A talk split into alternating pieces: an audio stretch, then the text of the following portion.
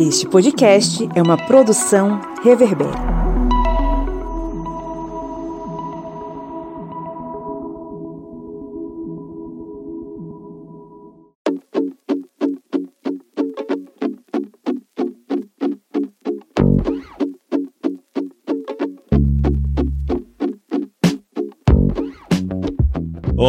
Ouvintes! Sejam muito bem-vindos a mais um episódio da Minipédia aqui no podcast do Historiante, o seu podcast sobre as ciências humanas. Eu sou o Pablo Magalhães e mais uma vez aqui estamos reunidos em clima de oração para trocar uma ideia sobre algum conteúdo da história. Eu tô aqui acompanhado dos meus queridos amigos, Dona Joyce Oliveira. E aí, gente, como é que estão as coisas? E o seu Kleber Roberto. E aí, pessoal, beleza? Espero que vocês tenham estão aí comendo alguma coisa, porque aqui eu tô tentando comer e Pablo fica só, vamos, vamos gravar, vamos gravar, vamos gravar. Kleber comendo bolachas creme cracker. É bolacha ou biscoito?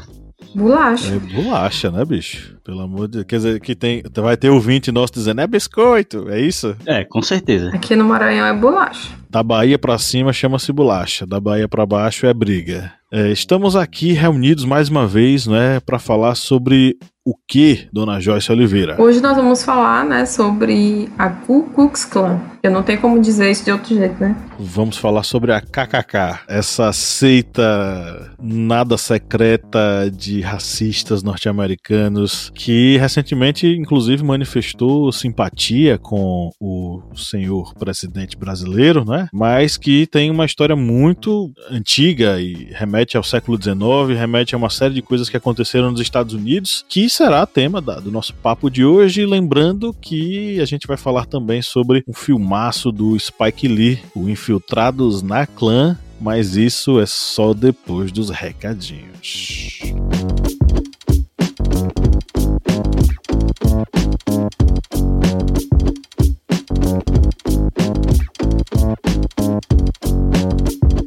Bom, você que nos ouve sabe que além de produzir esse podcast semanal aqui com muito gosto, né, para vocês, nós também temos um aplicativo para ajudar quem quer que seja a estudar ciências humanas, né, dona Joyce? Justamente, o nosso aplicativo, né, ele está disponível de forma gratuita, de grátis, você não vai pagar nada. Pode baixar lá na Play Store, né, que ele está disponível para o Android. E aí nós temos, né, diversos conteúdos para vocês. E eu vou falar aqui hoje dos cards de resumo, que a gente elabora os cards de resumo a partir de alguns temas que tem dentro das ciências humanas, que é uma forma fácil né, e rápida é de você estudar, né? Você que é aluno, que está tá fazendo formação, e você professor também, que quer passar uma informação a mais para os seus pequenos, você pode usar os cards de resumo que tem lá no aplicativo do historiante. Isso mesmo. Custa quanto para usar o aplicativo, Joyce? Nada. Nada. Igual, é igual a vacina, de grátis. De grátis. É, e é levinho, pesa, sei lá, 14 mega, parece, no, no, no, celular.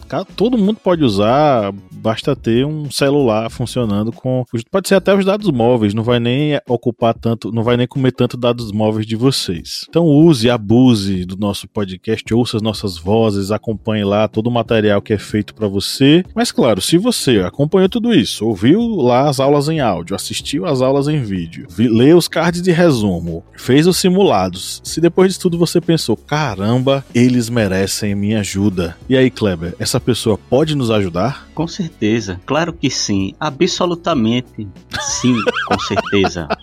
pra dar ênfase, né? Pra dar ênfase. Como é que é? Mister o quê? Mister Botini. Chegou aqui na área. E se você quiser contribuir com o historiante, que tem aí esse aplicativo gratuito para você, você faz o download gratuitamente na sua Play Store e tem muito conteúdo interessante e muito conteúdo interessante tem também no nosso site, nas nossas redes sociais, nas, na família de podcast que está muito rica com várias, digamos, membros nessa família, com tudo isso. Com várias variedades. Com várias variedades. Se você quiser contribuir com tudo isso, você vai no nosso Apoia-se. O link é apoia.se barra historiante e você vai contribuir com um valor módico, congelado, parece até é, a, os congelamentos do Sarney, com quatro reais, com esse valor aí que já vem há vários meses, anos. Com esse valor você vai contribuir com o historiante nessa missão aqui de difundir conhecimentos e você vai ter alguns privilégios, como por exemplo, fazer parte do nosso grupo secreto no Facebook, que tem muito material exclusivo, e também do sorteio mensal de livros. E mandamos aí um abraço para as várias editoras parceiras do Historiante. É isso mesmo, então participe, você vai participar do sorteio mensal de livros. Quem apoiar, eu acho que esse podcast já vai sair depois do sorteio ter sido feito. Esse mês a gente está sorteando o livro do José Bonifácio, As Vidas de, de José Bonifácio, da querida Mary Del Priori. É, Mary Del Priori nos deu a honra de participar de um episódio aqui da casa. Inclusive, convido você que está nos ouvindo agora a ouvir a Mary Del Priori, que conversou com a gente aqui sobre vários assuntos muito bacanas ligados à história e, a, enfim, ao mundo, ao Brasil. Parabéns para você que foi sorteado. Eu acho que a gente pode até falar o nome dessa pessoa no podcast do final da semana, que aí o sorteio já deve ter acontecido. E você pode participar também né, do nosso sorteio mensal de livros, além de receber vários outros conteúdos lá no apoia.se barra historiante. Lembrando também que a gente está com uma pesquisa de opinião, a gente quer saber quem é você que nos ouve. É fácil participar, é só você clicar no link que está na descrição desse episódio, lá para o nosso formulário. Preencha esse formulário e a gente vai ficar muito feliz de saber quem é você e até a partir das suas respostas melhorar aqui a produção do nosso podcast. Agora sim, vamos entrar na nossa pauta.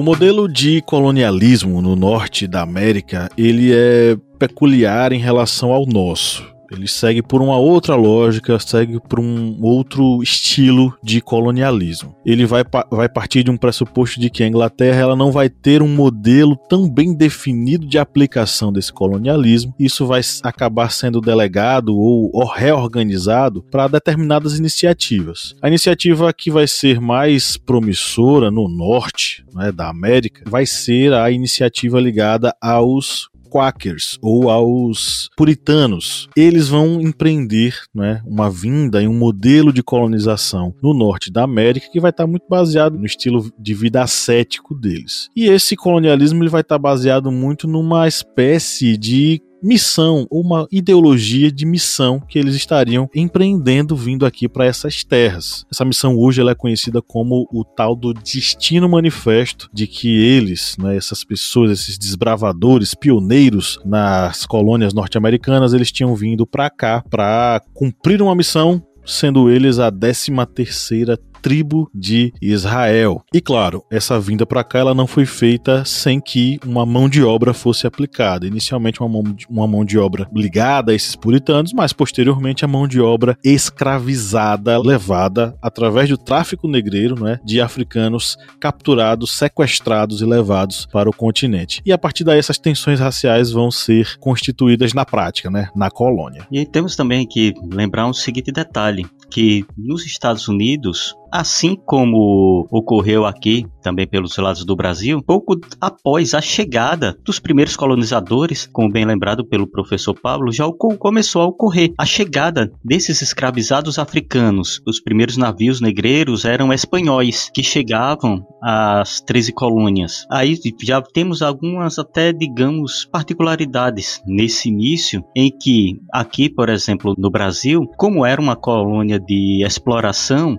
a vinda desses escravizados ela demandava uma quantidade muito grande e constante. Nos Estados Unidos, como era de povoamento, havia uma chegada desses escravizados, mas era uma quantidade, digamos, menor que aqui na América Latina. Mas não deixava de ter essa chegada, porque Posteriormente, vai começar a ocorrer o desenvolvimento agrícola na região, principalmente do sul dos Estados Unidos, e isso vai fazer com que comece a ter essa demanda por mão de obra escravizada para esses trabalhos nessa região. E isso vai fazer com que tenhamos, principalmente no sul, essa ideia de um trabalho braçal ligado muito forte aos escravizados. E depois da independência dos Estados Unidos, o norte, que ele vai ser mais industrializado, ele começa a se sobrepor a um sul, a um sul que ainda continua sendo rural, escravagista, e isso começa a dar,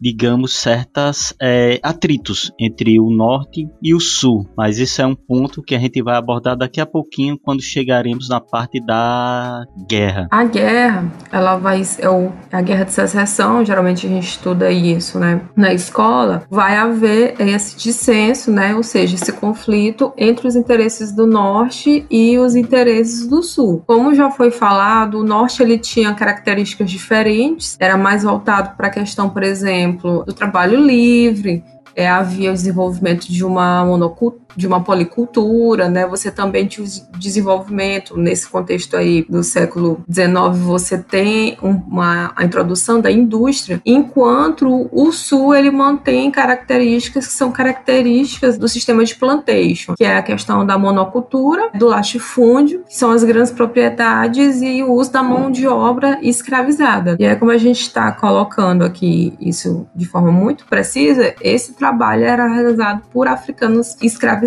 e por seus descendentes. E é, a partir da eleição do Abraham Lincoln, que era um republicano contrário à escravidão, você vai ter, como que eu posso dizer, você tem um, um caldeirão, né, que vai estar tá fervendo dentro desse período, onde vai haver cada vez mais essa contraposição do norte em relação ao sul. E nesse conflito, os estados do norte, como eles tinham um poderio militar maior por estar em, ou, em outra etapa da economia, né, eles acabaram sobrepondo esse, esse modelo. E essas ideias também, que é ser contrário à escravidão, né, eles conseguiram vencer o Sul. E a partir de uma ideia de ressentimento né, desse Sul, do que é que esse Sul gostaria de, de voltar a ser, é que vai surgir, por exemplo, a, a Ku Klux Klan.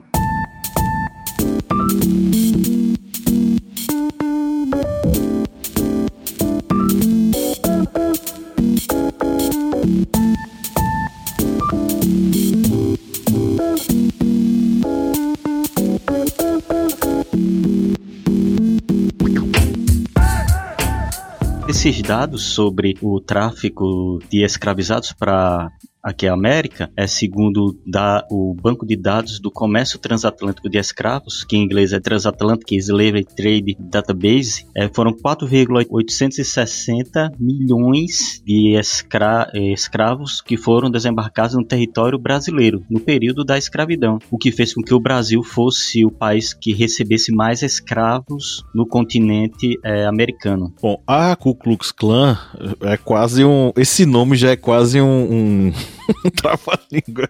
A Ku Klux Klan, ela vai nascer justamente né, dessa guerra civil norte-americana, que vai ser vencida pelos estados do norte, em detrimento dos estados do sul. Lembrando que esse, esse essa abolição que vai ser proposta pelos, pelos políticos do norte, pelo próprio Abraham Lincoln, não é uma, uma questão humanitária, não é que eles amavam a, a população negra escravizada, mas por uma visão mesmo de mercado deles. A mão de obra era algo que, a mão de obra salariada, seria algo que impulsionaria a economia. Os ingleses faziam pressão para que os países que comerciavam com eles tivessem a mão de obra escravizada é, libertado, enfim. Então não é por questão humanitária. E aí, parte desses dissidentes do Sul, que faziam parte de um ideal que era o, o ideal confederado, eles não queriam uma união, eles queriam uma confederação, onde os estados seriam quase que 100% independentes, ligados unicamente por essa confederação de, de, de estados. Esses perdedores da guerra, eles vão montar essa organização, que foi uma organização racista e terrorista no século XIX. E o objetivo dela, claramente, perseguir torturar e matar os afrodescendentes e suas famílias, bem como quem fosse defender os direitos dessas populações. O auge do, da Ku Klux Klan, sem dúvida, pode ser colocado como a década de 20. Essa seita ela vai atingir quase que, na verdade, mais de 4 milhões de adeptos. E apesar de ainda hoje essa seita supremacista existir, ela já não tem mais essa força que ela tinha no início do século 20. Então, ela vai nascer nesse contexto, ela vai vai fazer uma série de atos violentos, desde espancamentos, perseguições, torturas, queimas de casas de pessoas, de negros e negras norte-americanos, bem como os defensores de direitos humanos, que é, são vistos por eles como, vamos dizer assim, escória da humanidade. É, até mesmo execuções sumárias em público. Então a, a clã ela tem uma série de, de ações temerárias na sociedade norte-americana. Tem um filme um infame filme chamado Birth of a Nation, ou O Nascimento de uma Nação, que foi produzido pelo J.W. Griffith. Foi lançado em 1915 e ele foi responsável, inclusive, por trazer de volta essa ideia da clã como os heróis de uma sociedade que estava sendo ameaçada pelas pessoas negras que eram degeneradas, mal educadas e representavam a animalidade em face da branquitude superior e civilizada. Esse filme ele vai ser o primeiro arrasa quarteirão, né, blockbuster da história de Hollywood e ele vai glorificar a Ku Klux Klan. O roteiro ele vai ser, vai ser baseado no livro The Clansman, de um cara chamado Thomas Dixon. O Griffith ele vai construir um ideal de apoteose da Ku Klux Klan e que vai fazer com que ela se desenvolva e ela cresça. A primeira fase dela vai ser lá em 1865, logo depois da Guerra Civil Norte-Americana, e ela vai ser fundada por seis ex-oficiais confederados: Frank McCord, John Kennedy, Richard Reed,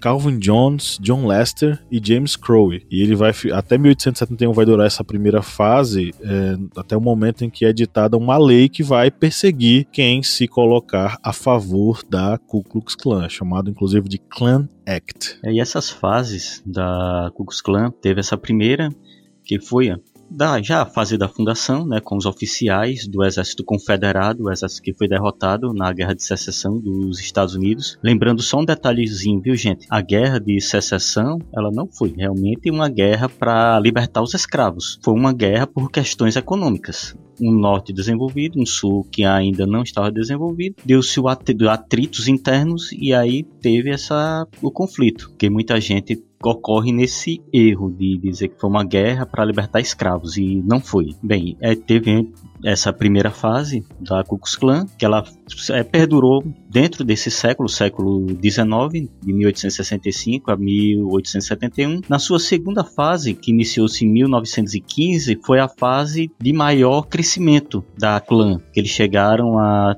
possuir 4 milhões de membros. E nessa fase teve sua característica exatamente as cruzes em chamas, que se tornou o símbolo da, da clã. E nesse momento ela tinha uma. Além de ser essa organização com tantos membros, ela continuava com todos os atos de violência, é, ações violentas, é, praticava é, atos terroristas. E foi essa fase também, lembrando que ela reaparece novamente no sul e ela começa a ter essa influência, inclusive entre políticos dos Estados Unidos, devido a toda essa força que ela tinha. Só que aí novamente ela some, ela volta para o esgoto que ela sempre deveria ficar ali na, na fossa. Mas aí, como cocô muitas vezes entopa o vaso e acaba subindo, aí ela tem uma terceira fase, ela volta de novo no vaso ali enchendo o saco. E aí essa segunda fase já foi na década de 1950, exatamente um período em que estava tendo todo um movimento social nos Estados Unidos para conseguir ter igualdade de direitos entre negros e brancos. Toda aquela mobilização reacende todo aquele ideal de defesa, vamos botar entre aspas, do cidadão de bem, branco, é, cristão, contra as possíveis animalidades dos negros. Tudo isso aí entre aspas, viu gente? E aí tem a, o ressurgimento da clã ali na década de 1950 mas não foi tão grande como a segunda fase. A segunda fase realmente foi aquele máximo, o auge da, da clã. Check the mic and make sure it sound right, boys.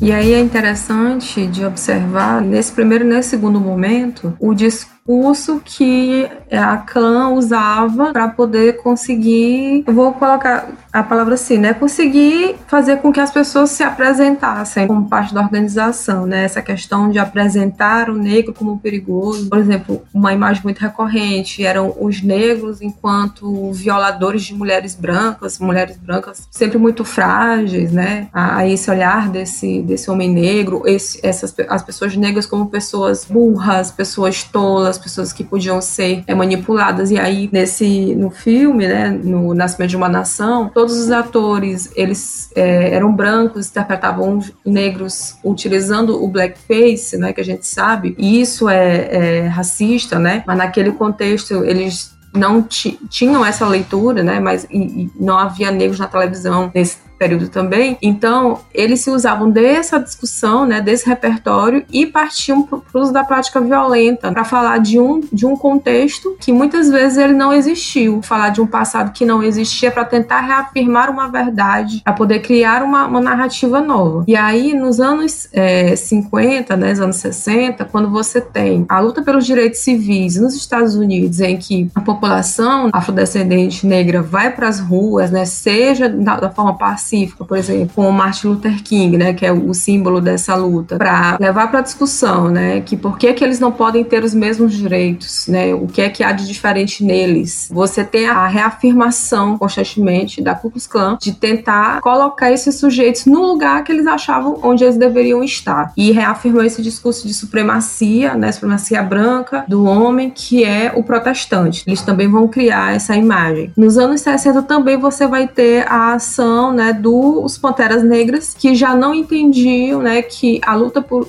por direitos deveria ser da maneira pacífica. Eles já entendiam que sim, tinha que se partir para uma ação mais efetiva. Por quê? Porque se a população né, branca historicamente estava cometendo violência contra a população negra, eles tinham que se defender também. E eles, por exemplo, né, usavam o porte de armas que era legal para nesse sentido de se proteger. E aí nesse nessa perspectiva você tem, por exemplo, o Malcolm X, que era do um, um dos sujeitos que fazia parte da, do, dos Panteras Negras. E aí, é, nesse contexto, você tem a luta contra as leis que faziam a segregação racial, né, em, entre espaços de brancos, espaços de negros, por exemplo, que eram as leis Jim Crow. Já, já até falou em, acho que em outras minipédias, né, sobre isso, que tem, tem a ver, né, com uma imagem muito específico que remonta do século XIX, né, que é, é um corvo que ele se veste como um, uma espécie de malandro, né, mas que quando isso vem para o cinema, ele também é tomado dessa forma na representação, né, de uma pessoa negra. E aí essas leis tinham o objetivo mesmo de segregar, separar, né? E aí a Rosa Parks, por exemplo, foi uma das,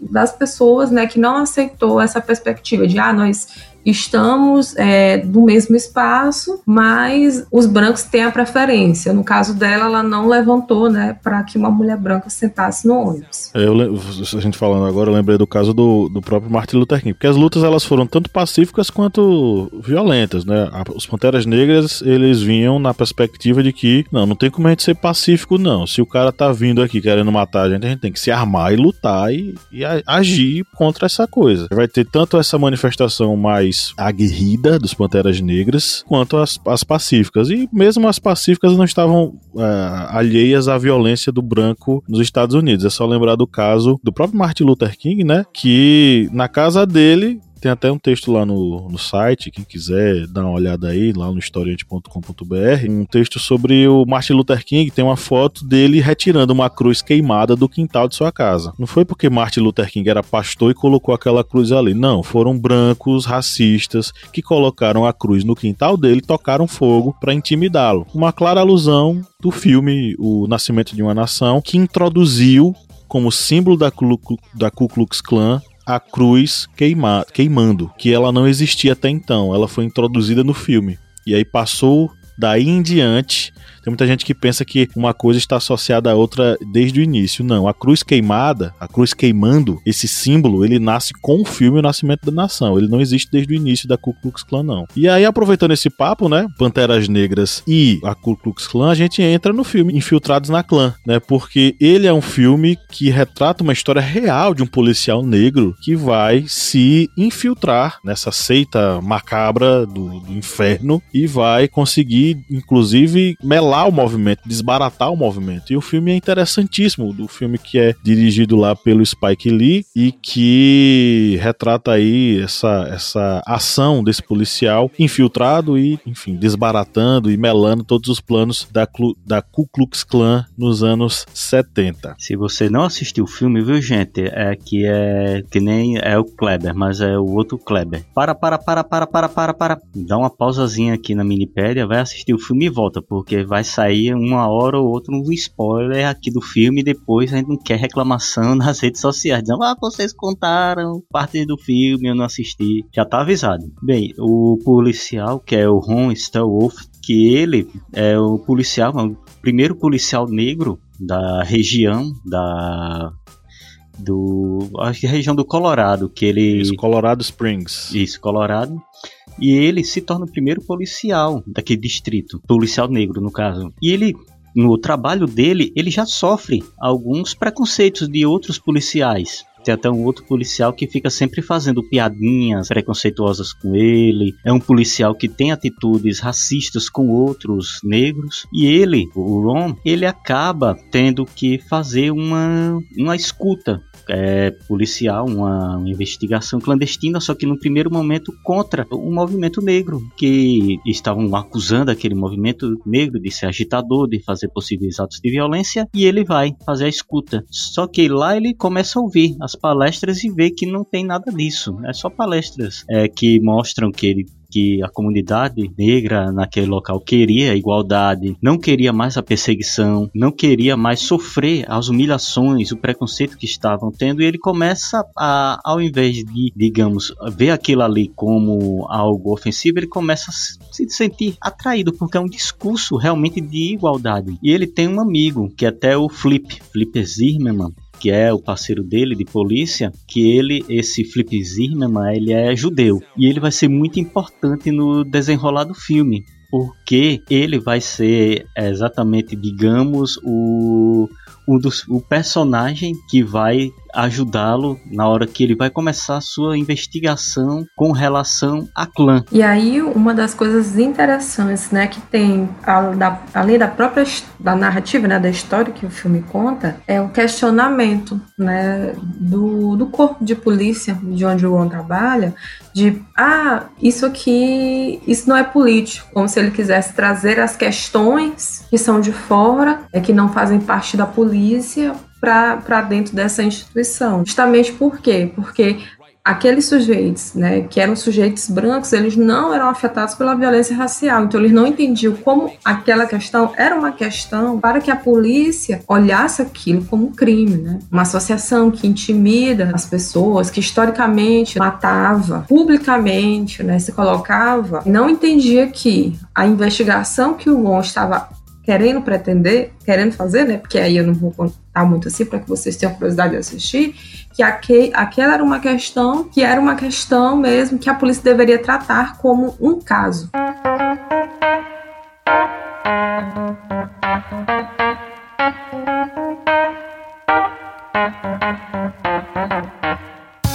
O filme tem algumas liberdades, né? Porque ele é baseado no livro do que o próprio policial escreveu. E aí o Spike Lee ele tem certas liberdades, ele toma algumas liberdades. Por exemplo, no filme o Ron tem uma namorada que é ativista, né? Do, do movimento Black Power, que é uma, uma personagem fundamental, porque, porque ela representa as mulheres engajadas e, e politicamente atuantes nos anos 70. Mas essa namorada foi uma liberdade poética e cinematográfica que o Spike Lee tomou, porque ele queria uma conexão com essas mulheres que tinham eram ativistas na época e claramente ela, ela é baseada na Angela Davis, né, Angela, né, gente? Né? Claramente, isso mesmo claramente ela é baseada em Angela Davis, mas foi uma liberdade do Spike Lee para fazer essa conexão. A investigação do Ron vai ser principalmente na atuação do David Duke, né, que até hoje está vivo e está falando besteira por aí. David Duke era o líder da Ku Klux Klan, continua sendo o líder da Ku Klux Klan hoje, e é basicamente a investigação que o Ron conduz é sobre esse cara e para tentar desbaratar